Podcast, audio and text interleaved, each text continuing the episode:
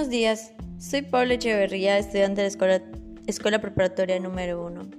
El tema que presentaremos en ese podcast es la felicidad y la filosofía. Como primer punto contestaremos qué es la felicidad. En los casos de los filósofos podemos empezar hablando de Thoreau, quien decía que normalmente se malgasta la vida. Él se basaba en que mientras menos cosas tengamos y más sencilla sea nuestra vida, más plenos seremos pues la felicidad se encontraba en la simplicidad y la naturaleza. Por otro lado, tenemos a John Carper y Sharon Fry, quienes afirmaban que no pueden ser felices si se vive de ignorancia. Aristóteles argumentaba que para ser felices se necesita ser social y de que algún modo necesitas tener dinero para poder disfrutarlo plenamente, no para derrochar, pero sí para tener libertad sobre nuestros gustos y socializar o disfrutar experiencias.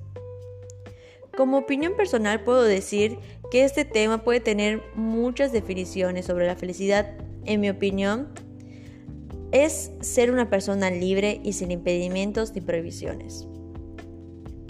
Ahora bien, si hablamos de las enseñanzas que podemos rescatar de Thoreau y Aristóteles, ambos tienen parte de razón, como dijo Thoreau, no se necesitan de cosas materiales o de nueva tecnología de la que nos dicen que somos esclavos, ni que dependemos de dinero. Sin embargo, como también afirma Aristóteles, el, el dinero puede ayudar a trabajar sobre nuestras vidas, nuestras virtudes que nos permiten alcanzar la felicidad.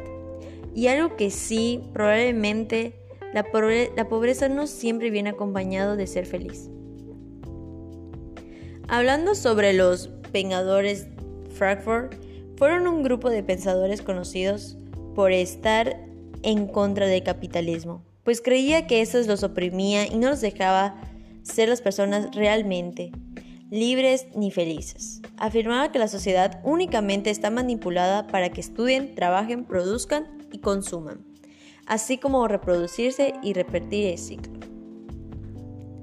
En de pensar que lo que lo somos y permanecer al sistema en donde nos encontramos arriesgados por la condición económica y la cultura de consumismo y de los materiales no nos permiten darnos cuenta que otras cosas también pueden hacernos felices y ricos con experiencia y sabiduría.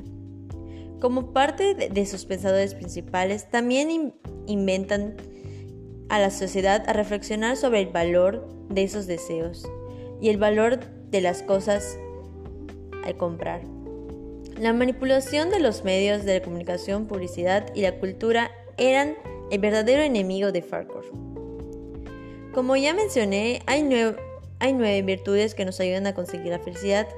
Estos son valentía, que es un balance que conlleva la prudencia con la confianza. Templaza, es un control el sobre lo que sí y lo que no para evitar excedernos ya sea de dinero, en la comida, etc. Generosidad. Se trata de ser agradecido y compartir o ayudar sin permitir que sobreplazan la confianza sobre ti. magmaninidad. El poder de emprendimiento y de seguridad sobre nosotros mismos sin saber soberbios, sin ser soberbios o extener demasiado nuestros éxitos. Magni el equilibrio sobre el derroche de dinero y ser tacaño. Es encontrar un control y uso inteligente de dinero. Paciencia, de las más importantes, pues el poder sobre la ira es importante para alcanzar la sabiduría. Justicia, es aquel que puede ir en contra de lo legal establecido y aún así ser justo. Prudencia, ser la capacidad de de medir sus consecuencias y actuar conforme a ello. Amistad. El, el crear buenas relaciones con otras personas duraderas y reales. Esto nos hace ser más felices y plenos. Por último, la influencia del placer y dolor de los hábitos.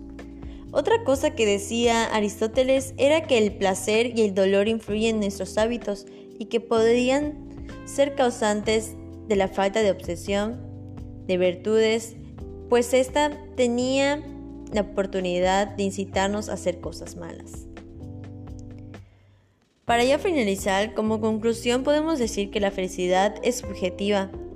Depende de cada persona, pues las personas le pueden hacer feliz, algo que otra le puede generar solo sentimiento.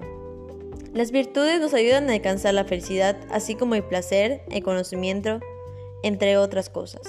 Y todo va a depender de cada individuo. Es posible encontrar la felicidad en lo simple o en la naturaleza y sin tener que gastar un peso. Pero también el dinero puede ayudar a disfrutar las cosas o alcanzar la felicidad, como el hecho de viajar para vivir cómodamente.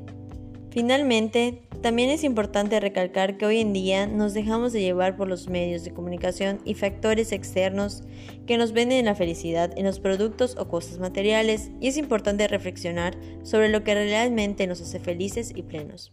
Es todo por el día de hoy, muchas gracias por acompañarnos en esta emisión, nos oímos pronto.